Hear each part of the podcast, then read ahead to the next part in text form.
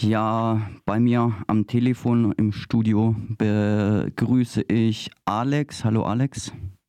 Hallo.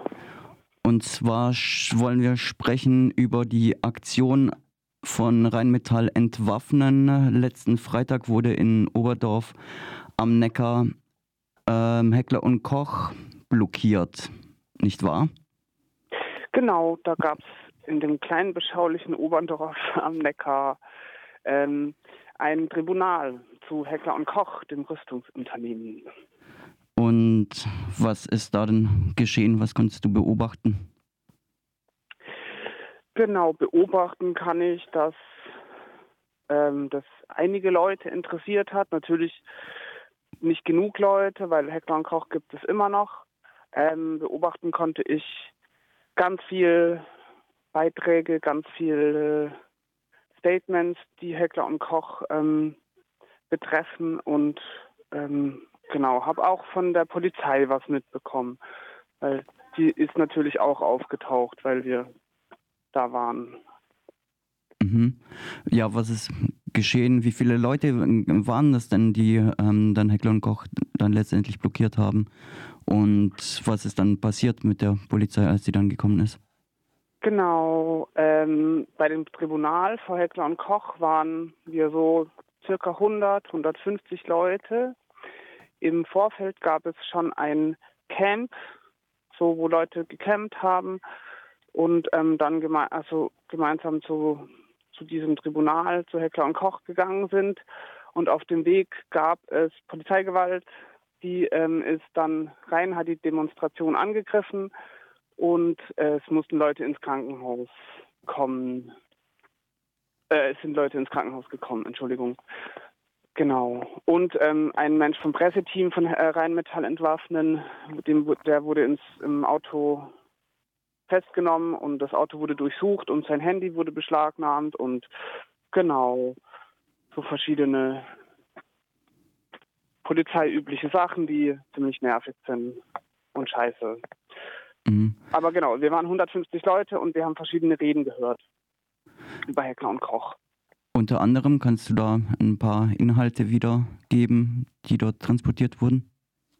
Genau, es waren ja jetzt ähm, äh, eine Delegation von den Zapatistas aus Chiapas in Mexiko und von dem CNI, dem Congreso Nacional Indigena, also dem Nationalen Indigenen Kongress in Mexiko, war eine Delegation ähm, da. Die haben eine sehr eindrückliche Rede gehalten über Umweltzerstörung und Landraub in ihren Communities und haben auch von paramilitärischen Aktionen erzählt.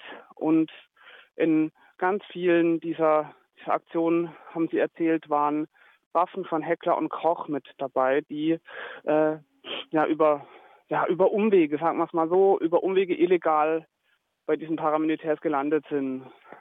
Genau. Und auch, ähm, Sie haben auch erzählt von äh, einem Prozess, den Heckler und Koch verloren hat, ähm, weil Waffen illegal nach Kolumbien gegangen sind. Genau. Da wurde Heckler und Koch verurteilt. Das haben die ganz viel erzählt. Und es hat aber auch quasi der Rüstungsexperte, dieser, den man hier vielleicht auch in Freiburg kennt, den, der Jürgen Kresteln, hat auch verschiedene Sachen erzählt. Es ist, ich habe leider nicht mitgeschrieben, aber es sind so viele Sachen, die Heckler und Koch ähm, ja aktuell gerade noch ähm, am Laufen haben, was Heckler und Koch an Mist macht. Und es ist nicht nur aktuell, es sind auch äh, ja bis in die Nazi-Zeit gibt es ähm, Verbindungen, gibt es äh, Kontinuitäten bei Heckler und Koch. Ja. Und hast du irgendwas von Resonanz bei, keine Ahnung, Bevölkerung oder vielleicht sogar bei Heckler und Koch selber vernehmen können? Ja, das ist halt ein kleines Dorf, also ein klein, eine kleine Stadt. Im, ja, im Schwaben, Oberschwaben, nee, keine Ahnung, was in Schwaben das ist. Ähm, als wir zusammen von den Bussen zu, ähm, zu der, zum Tribunal gelaufen sind, sind wir ähm, auch von Leuten aus dem Auto raus angepöbelt worden. Ähm, von Hector und Koch selbst habe ich niemanden gesehen, die sind nur auf ihrem Gelände mit ähm, Sicherheitsdienst und Wachhunden vorbeigelaufen. Man hat gesehen, dass ähm, das ganze, der ganze Zaun mit NATO-Draht ähm, nochmal extra gesichert wurde, dass wir auch ja nicht auf das Firmengelände gehen. Genau. Und der massive Polizeieinsatz äh, drumherum lässt halt auch ähm, erahnen, dass Heckler und Koch, Heckler und Koch uns da nicht haben wollte. Ja.